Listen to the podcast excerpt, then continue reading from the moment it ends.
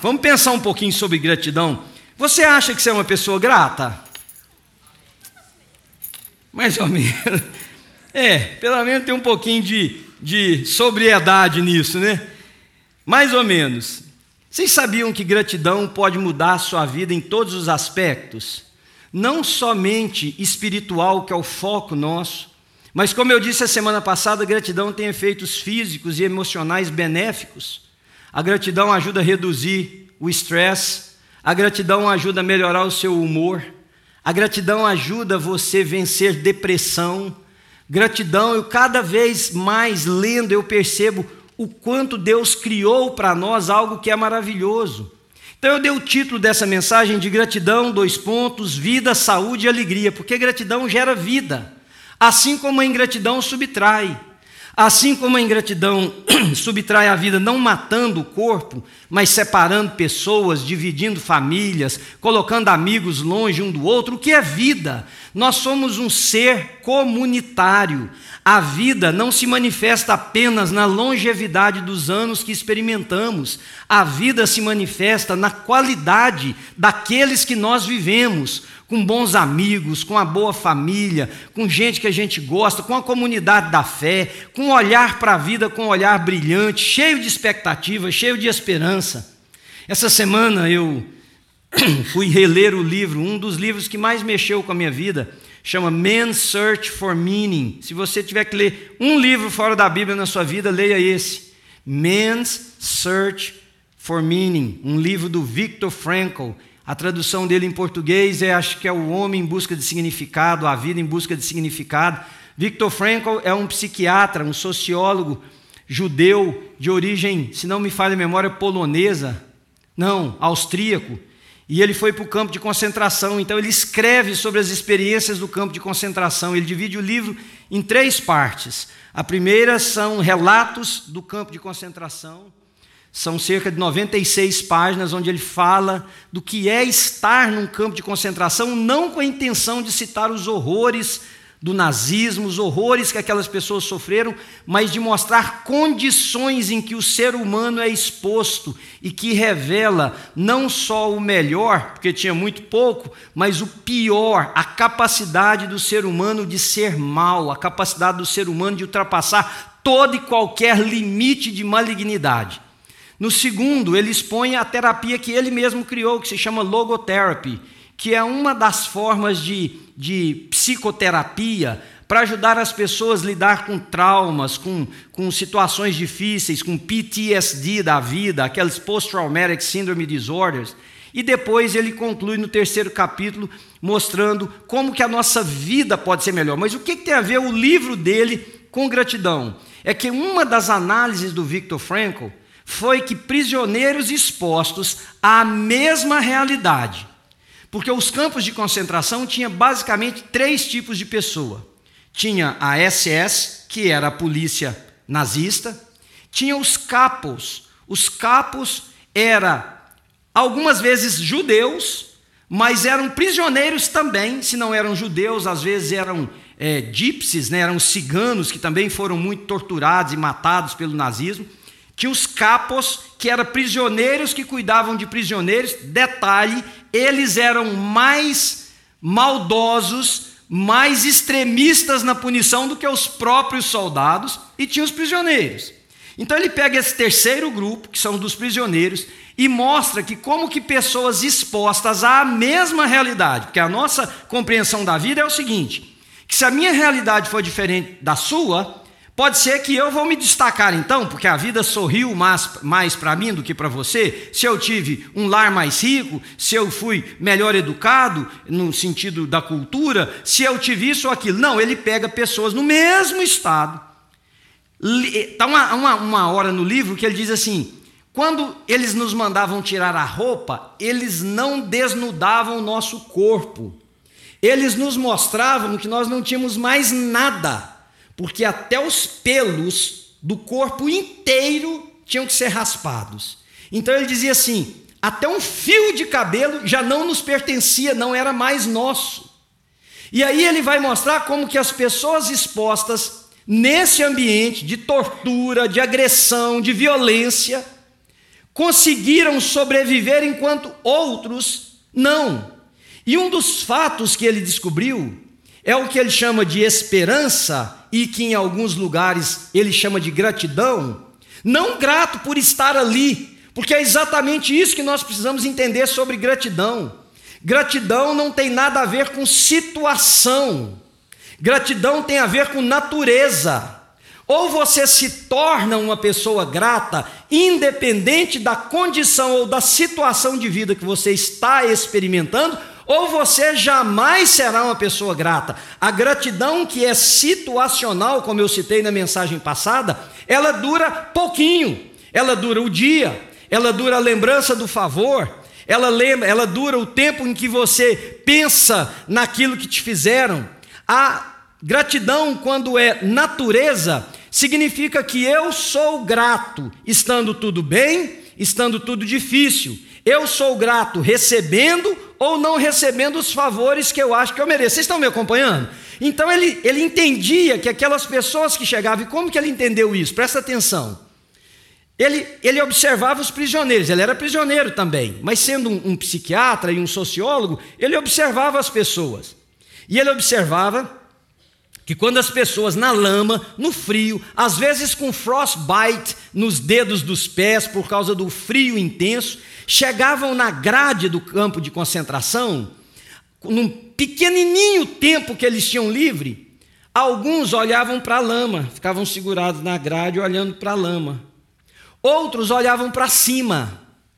E ele foi entendendo ao longo do tempo que esses que olhavam para cima, não quer dizer necessariamente para Deus, você está entendendo, mas que olhavam para cima, a, o fato de estarem olhando para cima, porque o foco do livro não é religião, estas pessoas alimentavam, sem que estivessem sabendo, algo que lhes dava uma condição de vida mais resiliente, mais forte, ou seja, Talvez eles estavam dizendo assim: eu vou vencer.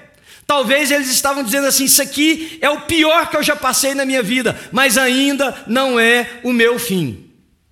Eu e você, queridos, precisamos mudar a nossa vida para sermos pessoas gratas. A gratidão não pode ser fruto das circunstâncias que nos cercam. A gratidão precisa ser a essência de quem nós somos, porque, em primeiro lugar, nós recebemos aquilo que nós não merecíamos. Nós fomos salvos por Cristo Jesus. Jesus morreu na cruz do Calvário sem que eu merecesse, sem que você merecesse, Ele nos perdoou para que nós tivéssemos vida, louvado seja o nome dEle. Se isso não ganhar o nosso coração, toda a religião, presta atenção, ela só vai fazer sentido quando ela operar para nos dar aquilo que nós queremos. Enquanto ela nos favorece, enquanto a cura chega, a libertação de alguém, a conversão de alguém, o filho, a filha, o marido, a mulher, nós somos de Deus, mas do contrário, porque não há gratidão por aquilo que não foi merecido, nós vamos deixar Deus ou vamos ser cínicos com a religião que nós professamos. Eu separei quatro ou cinco versículos separados, mas que todos carregam o mesmo sentido para vocês entenderem um pouquinho isso. Colossenses capítulo 4, versículo 2. Paulo, escrevendo à igreja em Colossos, ele diz assim: dediquem-se à oração, estejam alertas e sejam sempre agradecidos, sempre agradecidos. Ainda em Colossenses capítulo 3, versículo 15, ele diz que a paz de Cristo seja o juiz ou o árbitro nos seus corações, visto que vocês foram chamados a viver em paz, como membros de um só corpo, e o que é que diz lá? Sejam agradecidos, agradecidos por ser parte de um corpo. Agradecido não é porque essa igreja te merece ou não te merece, não é porque esses irmãos são bons ou são ruins, não é porque esse lugar é melhor do que o outro, é porque Cristo nos fez parte de um corpo. Louvado seja o nome dele. Hebreus, capítulo 12, versículo 28, diz assim: Portanto, já que estamos recebendo um reino inabalável, o que, é que nós devemos ser, gente? Agradecidos. Sejamos agradecidos e assim adoremos a Deus de modo aceitável, como com reverência e temor. Daqui a pouco nós vamos ver isso. Sem gratidão, ninguém adora a Deus como Deus deve ser adorado. Agora, Lucas capítulo 17, versículo 16, uma história muito conhecida, onde Jesus está indo em direção a uma determinada cidade, e ao passar pelo deserto, dez leprosos correm, e eles começam a gritar para Jesus alguma coisa, e Jesus vira e cura aqueles leprosos. Está lembrado da história? Lucas capítulo 17, versículo 16 diz assim: Prostrou-se aos pés de Jesus e fez o quê?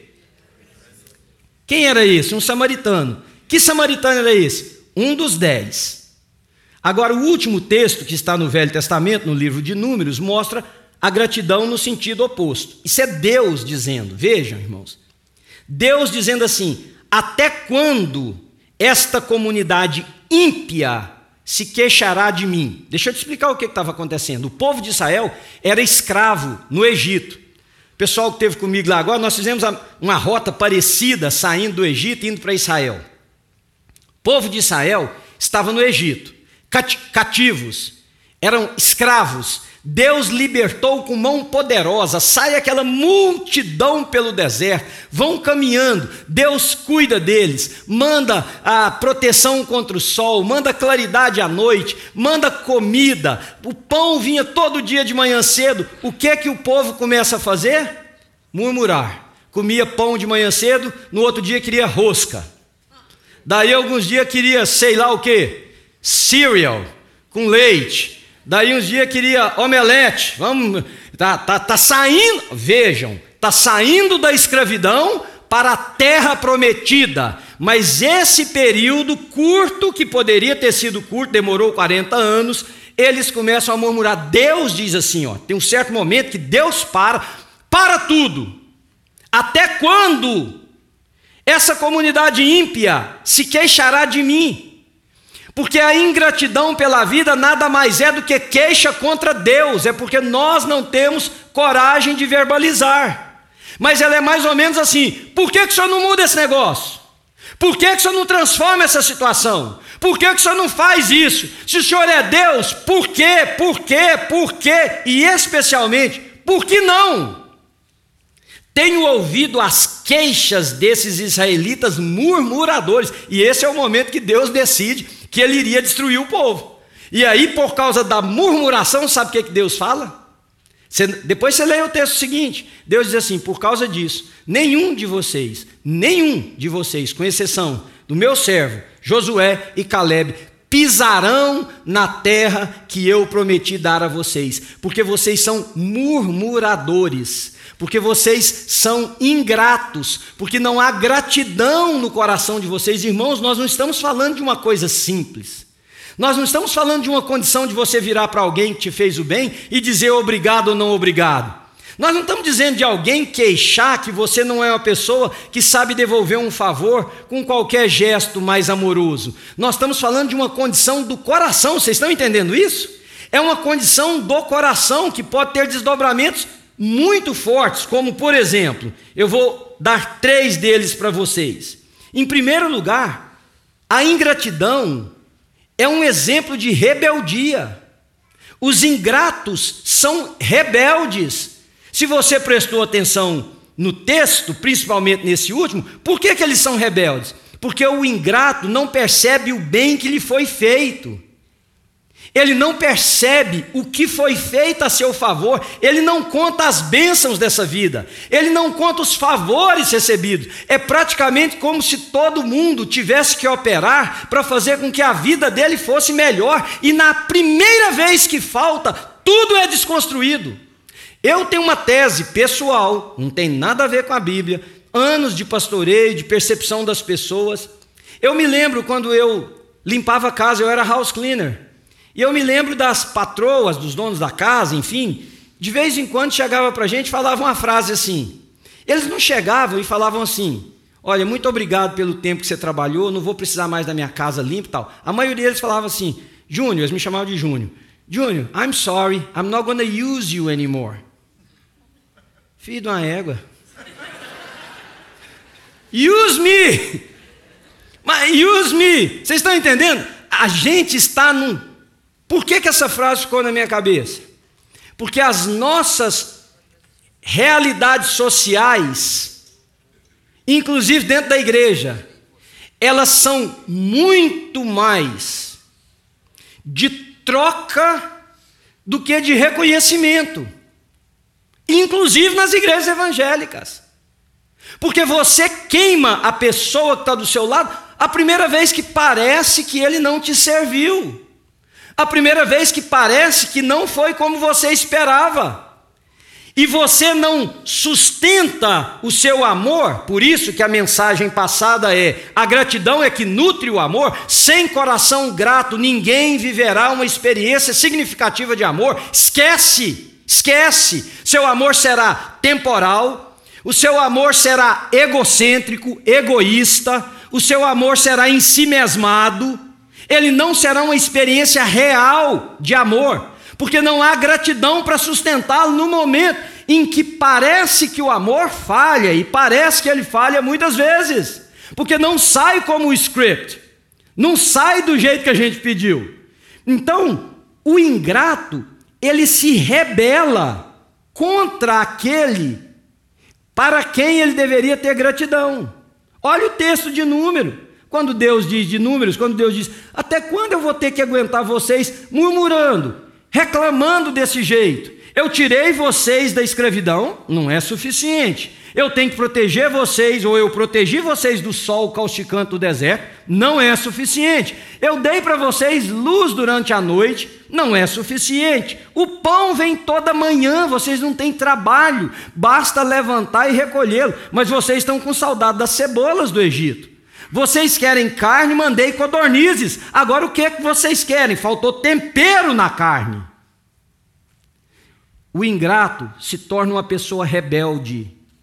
E o problema com a rebeldia é que, segundo o texto de 1 de Samuel, capítulo 15, a rebeldia diante de Deus é como o pecado de feitiçaria. Se você ler Samuel 23, diz: Pois a rebeldia é como o pecado de feitiçaria. E quando a pessoa não é ingrata segundo a sua natureza, mas ele é circunstancial, ele vai passar por cima de diversas bênçãos que Deus apresentou à vida dele, sem dizer obrigado, Senhor. Vocês querem ver uma coisa? E por favor, não levantem a mão.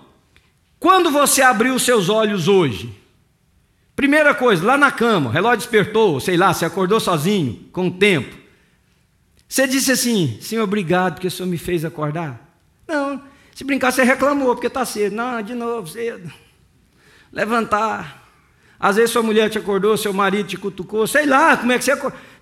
Senhor, você está achando que Deus tem obrigação de fazer seus olhinhos bonitos abrirem toda manhã? Você está achando que Deus tem obrigação de fazer o arzinho entrar pelas suas narinas? Isso é graça! Isso é favor que nós não merecemos. Aliás, a Bíblia diz que isso é fruto de quê? Da misericórdia de Deus. Porque lá no livro do Eclesiastes diz que as misericórdias do Senhor se renovam a cada manhã, razão pela qual nós não somos consumidos. Não era para eu estar aqui, não era para você estar aqui, não era para a gente estar celebrando as nossas mamães, não era para a gente estar se abraçando, ouvindo a palavra de Deus, não era para a gente ver esse dia lindo que está ali fora, ir para os almoços que a maioria de nós vai, não é para a gente ter encontro com amigos nessa tarde, não era. Deus derramou graça sobre nós. Como é que você abre os seus olhos e não diz, Deus, mais um dia, obrigado. Você quer ver como é que você está murmurador? Você acorda e fala, nossa, aquele patrão meu aquele trabalho meu, aquela coisa meu. Eu podia te dar dados sociológicos que mais da metade do mundo gostariam de ter um trabalho que você tem, ruim ou bom. Ruim ou bom, para poder trazer a verba para casa, para pagar contas, para comprar alimento. Esquece tudo isso. Você está vivo. Você está vivo. Deus te deu mais um dia para viver. Não sei se vai ser só hoje, porque se você murmurar muito, talvez seja. Mas Deus te deu mais um dia de vida, louvado seja o nome dEle. Então, ingrato se torna rebelde e não percebe o bem que foi feito. Os dez leprosos do texto que eu li. Só voltou um. A pergunta de Jesus é muito lógica. Ele diz assim: escuta, porque, gente, deixa eu explicar para vocês. A lepra aqui nos nossos dias, aquilo que nós conhecemos como hanseníase, é uma doença degenerativa, mas nós temos pessoas portadoras de hanseníase no nosso meio constantemente, todo lugar que nós vamos. Você não vê ninguém ser apedrejado, você não vê ninguém mais sendo posto para fora dos lugares, você não vê isso. Nós não temos conceito do que era a lepra naquela época. A lepra naquela época não era apenas uma doença degenerativa, a lepra era uma doença que excluía a pessoa. Não é apenas o que ficava no seu corpo, não é apenas as feridas ou o que fosse, as manchas escuras que se tornavam feridas, não é só isso, não é a deformação física, era a exclusão. O pai tinha que ser retirado de casa, a mãe tinha que ser retirada de casa, levado para um lugar deserto, viver no meio dos outros leprosos. Você imagina? E os caridosos vinham de quando em quando e largavam a comida longe porque alguém tinha que ficar gritando de lá assim, ó, impuro, impuro, para a pessoa não chegar saber o limite. Alargava a comida com o rosto todo tampado, só os olhos de fora e voltava. Eles dependiam do favor, da comida. Você está entendendo o que eu estou dizendo? Eles tinham que encontrar cavernas para dormir. Eles não podiam receber o abraço de um ente querido. Eles não sabiam o que era o afeto de um filho, o beijo de uma mãe, o abraço de um pai, o aperto de mão de um amigo. Eles não sabiam o que era sentar mais num qualquer lugar da cidade com uma roda de pessoas que lhe fosse querida, excluídos. Jesus passa por ali e aqueles leprosos, queridos, sou eu e você. Porque a lepra, embora fosse física, o texto transcende, porque a Bíblia ela não tem apuro científico, a Bíblia tem apuro pedagógico. O que a Bíblia cita, ele não quer explicar, a Bíblia não tem interesse em explicar se a lepra tem cura, se não tem cura, se isso e aquilo. O que a Bíblia tem para nos ensinar é que em cada texto Deus está retratando a minha e a sua vida e a nossa relação com Ele. Então veja, aqueles leprosos sou eu e você.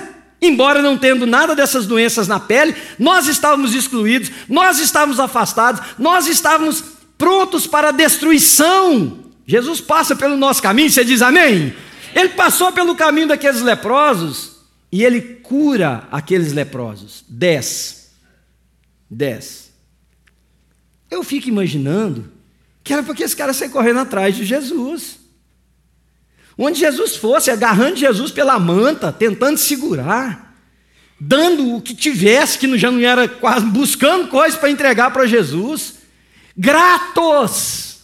Não, amados, não. Os nove, cada um saíram correndo atrás da. Sei lá para onde é que eles foram. Não, nós podemos brincar com o texto sem, sem causar nenhum estrago à palavra de Deus e nem ser heréticos, mas sei lá para onde que eles foram. Alguns correram para ver gente que eles queriam, outros foram embora para sua terra. Uns falaram, finalmente, saí desse negócio. Ufa, saí desse lugar aqui horrível, no meio desse povo, cheirando mal. Um só.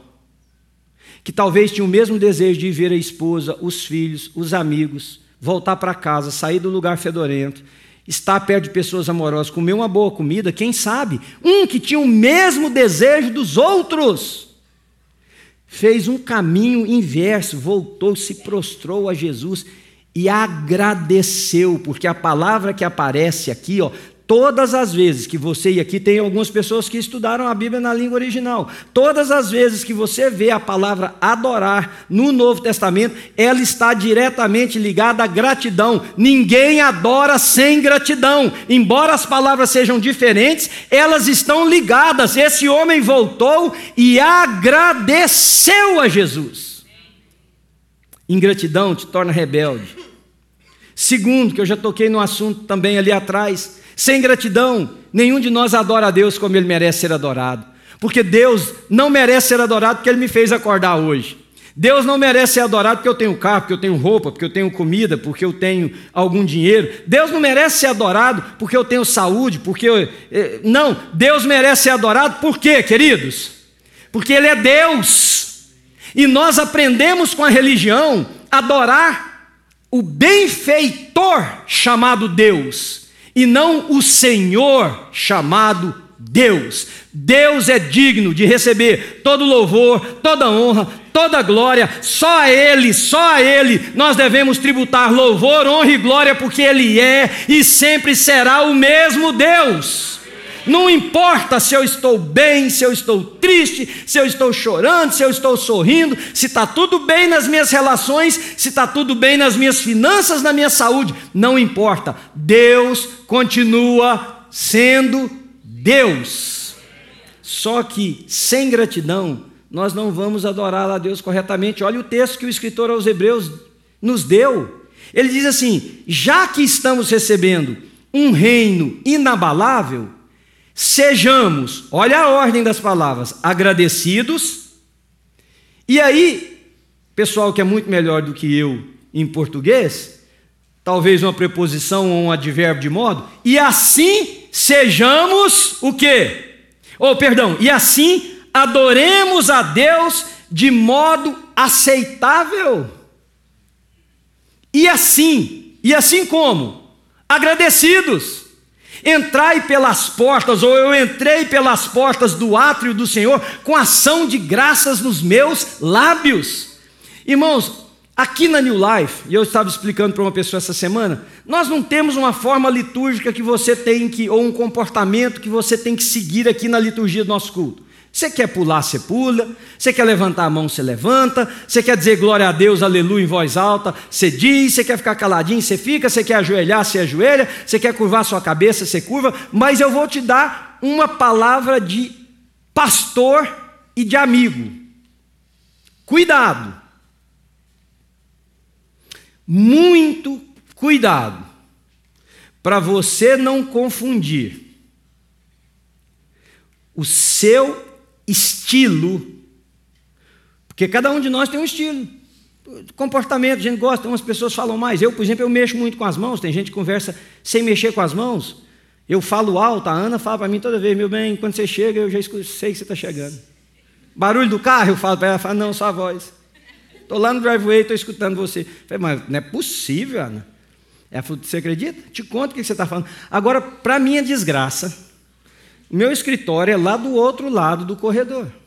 Lá, você passa aqui esse corredor, tem um salão, tem uma entradinha, tem a secretaria, tem meu escritório. A Jade me chega essa semana e fala assim para mim, pastor, eu sei quando eu tenho que ir lá no escritório.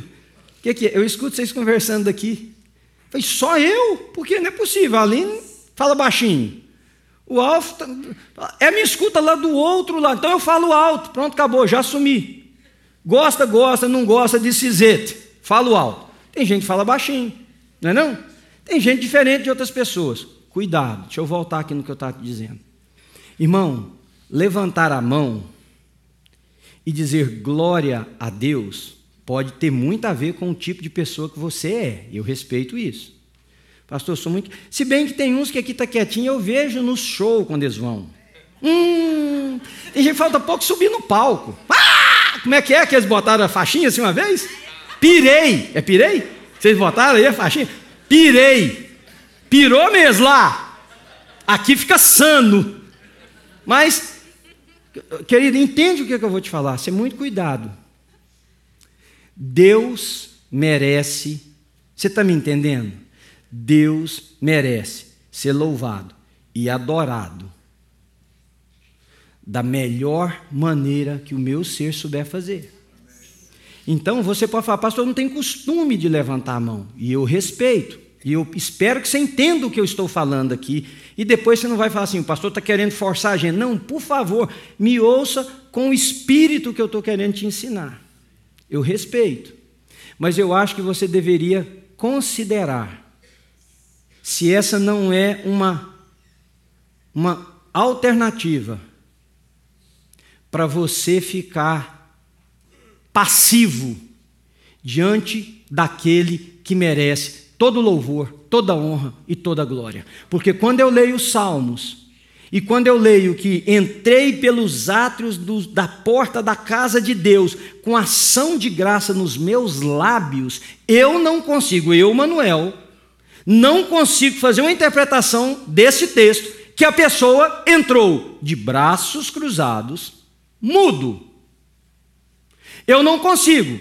Por quê? Porque ao estudar o costume judaico nas celebrações, porque até os dízimos eram, ou as ofertas, perdão, eram retirados durante uma celebração que as pessoas vinham dançando. Então, muito cuidado, querido.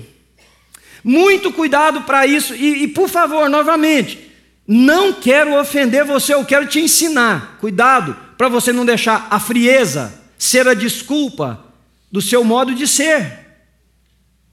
Cuidado para você não dar a você mesmo uma rota de escape que não te leva a confrontar por que, que você não consegue dizer, Deus, o Senhor é bom. Porque você grita para o seu time de futebol. Você grita para o seu, lá no, no, no, MMA, quando o cara está apanhando. Eu assisto MMA, eu fico mais dor no corpo que o cara que está lá. Que eu vou me contorcendo, o cara pega, eu, ah, parece que eu quero escapar para o cara. Por que não levantar a mão e dizer, Deus, louvado seja o teu nome?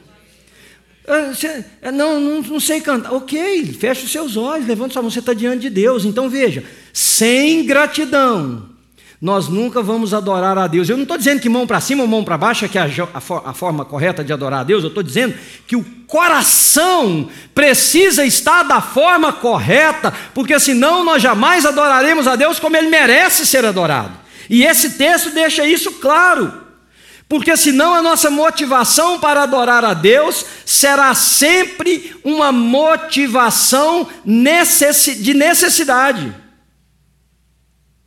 Eu adoro a Deus porque a coisa está difícil, eu preciso resolver. Eu adoro a Deus porque minha mulher, meu filho, minhas finanças, minha saúde, essas coisas aí que vocês sabem. Lembra do texto da semana passada? Aquele Simão, irmãos, faz o que a mãe, novamente, o ensino da Bíblia é para, ou perdão, as citações bíblicas é para nos ensinar. Veja, Simão levou Jesus na casa dele para saber se ele realmente era Deus, porque ele diz assim lá no coração dele: se esse homem fosse realmente um profeta, ele sabia que essa mulher que está tocando nele é uma prostituta. Então ele levou lá e ele disse assim: Eu vou pagar o jantar, eu vou ajeitar as coisas em casa e eu vou ficar de olho, para ver se ele realmente é. A maioria de nós paga jantar para ver se Deus realmente é Deus na nossa vida. Você favor, dá o dízimo, quero ver se esse negócio vai voltar 10 vezes, 100 vezes para mim, 50 vezes, sei lá quantas vezes. Eu vou pagar, eu vou orar, eu vou rezar, vamos ver se esse Deus realmente vai fazer. Nós estamos levando Deus para jantar, pagando o jantar para ver se Deus é realmente Deus. E se ele for, então aí eu faço alguma coisa para ele. Mas se ele não for, dali mesmo eu descarto. Você está entendendo, querido? Dali mesmo eu já largo esse Deus de lado. E isso tudo, queridos, é fruto da gratidão ou da ausência dela. Quem é grato a Deus, a vida está moendo o cidadão no porrete. Ele está dizendo, não é que ele está, oh, coisa boa, bate mais. Você é masoquista, tem outro nome. Mas ele sabe, bem sei em quem tenho crido, e estou bem certo que o meu Senhor um dia se levantará eu estou bem certo em quem eu creio, não adianta. Ainda que a figueira não floresça, ainda que não haja fruto na vide, as vacas e as ovelhas sumiram do curral, ainda assim eu creio no meu Deus. E é isso que gera um coração grato. Não é um coração circunstancialmente grato, é uma condição de vida de gratidão, que vai te transformar em uma pessoa que não será rebelde, em uma pessoa que sabe adorar a Deus, e eu termino com essa última. Vocês repararam, e na vida você já viu isso? Vocês repararam que gratidão abre portas que a gente não esperava que fossem abertas? Já aconteceu isso com você? Eu, se eu fosse te contar da minha vida, amanhã ia ser pequena para eu te dar testemunhos disso aqui. Mas vamos deixar a Bíblia falar por nós? Olha para o texto que está em Lucas capítulo 17. Ser curado de uma lepra naquela época era a maior bênção que uma pessoa pudesse receber. Você imagina assim, ó, um câncer, estágio 4, metastásico, sem nenhuma esperança de tratamento, sem nada. De repente você fica curado. Você pode dizer, Deus, o que, que é isso? Que, que tamanho de bênção é essa? Mas com todo respeito a quem enfrenta uma luta com uma doença incurável, Um dia todos nós, com esta ou com outra, de uma ou de outra maneira, nós vamos falecer. Concordam comigo? Um dia. Então, essa é uma grande bênção temporária. É uma imensa bênção, não estou diminuindo. Temporária. Aqueles dez homens receberam essa bênção. Imensa, maravilhosa, motivo de celebração. Foram, nove foram embora. O que voltou com o coração grato recebeu uma bênção, que ainda que ele não tivesse sido curado da lepra, já tinha batido de mil a zero nela. Porque Jesus olha para ele e diz assim: A tua fé fez o quê? Salvou. Não, não te curou, te salvou. Gratidão, querido, abre portas que nós não imaginávamos. E se você acha que relacionalmente abre portas, o que abre, você imagina espiritualmente. Você imagina o que que o seu pai, o que que o seu Deus, olhando para nós, não é que Deus é um Deus que está lá, cheio de, de incertezas na vida, sem saber que, que fazer? Nossa, eu dependo tanto do Manuel, do outro. Falar obrigado para mim, senão eu vou ficar aqui no céu é, deprimido. Não sei se eu sou um bom Deus. Aí, se a gente bate muita palma, ele fica feliz. Ou se a gente fala muito obrigado, ele fica feliz. Não, esse não é o Deus da Bíblia. O Deus da Bíblia é perfeito, é completo, não há nele carência, falta nenhuma. Mas como Jesus, a encarnação do Deus vivo, Deus Filho, que se fez carne e habitou entre nós, Jesus se surpreendeu com a reação daquele homem. Dele ter recebido aquela bênção e não ter ido embora. Ele voltou para agradecer. E aí Jesus vira para ele e fala assim: Vamos parafrasear o texto um pouquinho? Não tem problema, nós não vamos adulterar o texto. Jesus disse assim para ele: Mas vocês todo mundo receberam a mesma bênção, foi? Foi. Você, seus outros nove parceiros. Foi. Cadê eles? Aí o cara deve ter dito, ah, vou, sei não, foram embora. Eu conheci eles ali na caverna mesmo. Era a Cracolândia da Hanseníase, aquele lugar. Era um lugar de isolamento onde as pessoas maceradas por aquela doença viviam. Aí Jesus fala assim para ele, mas por que você voltou? Aí ele disse assim, mas eu não podia ter ido embora, olha o que, que eu recebi. Eu vou poder sair daqui e vou encontrar minha esposa, meu marido, meu filho, minha filha, minha mãe. Não importa se ele era um homem, mas põe uma mulher lá no caso e muda a história. Eu vou encontrar meus amigos. Eu tenho anos que eu não vejo meus amigos. Gente que cresceu juntos, que estudou na mesma escola. Gente que a gente marcou a vida, que a gente traçou caminho juntos. Eu vou voltar.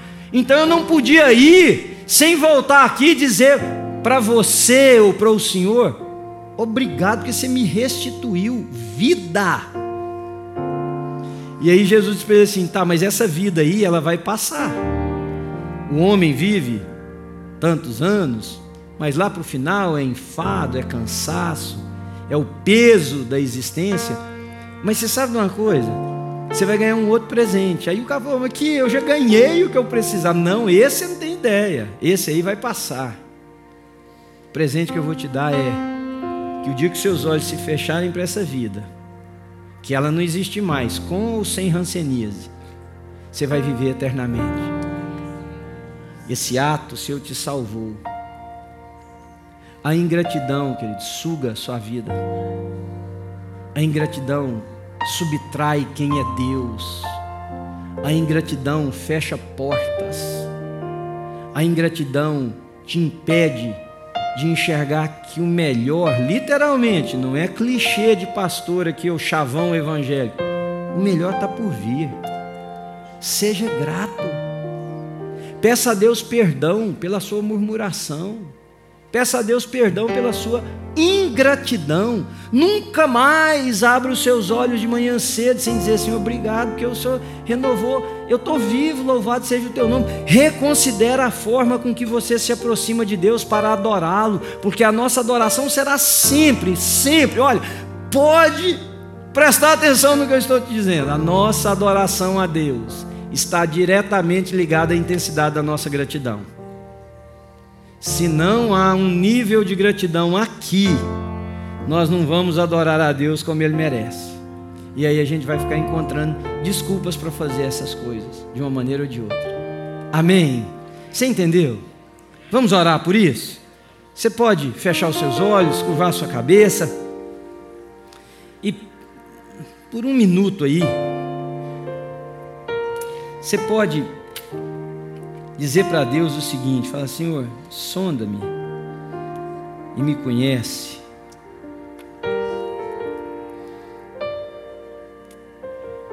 Quem sabe, meu irmão, a primeira coisa que você vai ter que pedir para Deus agora é perdão. Mas assim, perdão mesmo. Senhor, eu estou pecando. Porque a ingratidão tem a ver com arrogância, tem a ver com prepotência, tem a ver com pensar que você é merecedor, por isso tudo que te fazem não é mais do que obrigação, inclusive de Deus fazer por você.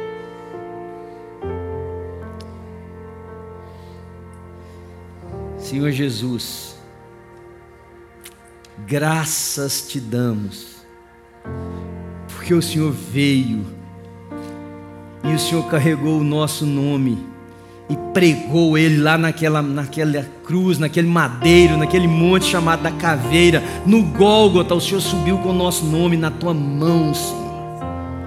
E o Senhor pregou, quando aquele prego entrava no braço do Senhor, o Senhor estava entregando ali o tratado de dívida que pesava contra a minha vida, contra a nossa vida. Louvado seja o teu nome, Senhor. Graças nós te damos. Não tem palavras, Senhor, não tem, não tem maneiras. Não há nada que a gente possa fazer aqui que expressa tamanha gratidão pela nossa salvação, Senhor. Por ter sido achados, comprados, libertos, no nome de Jesus de Nazaré. Senhor, arranca, arranca do nosso coração essa ideia murmuradora para com a vida, Senhor. Porque a ingratidão nos faz murmurar do tempo, da comida, da roupa, do lugar, das pessoas, de tudo. Só não murmuramos contra o Senhor porque temos medo. Arranca isso do nosso coração, Senhor. No nome de Jesus. Dá-nos um, uma essência de vida encharcada de gratidão. Você diz amém, querido? Louvado seja o nome do Senhor Jesus. Amém?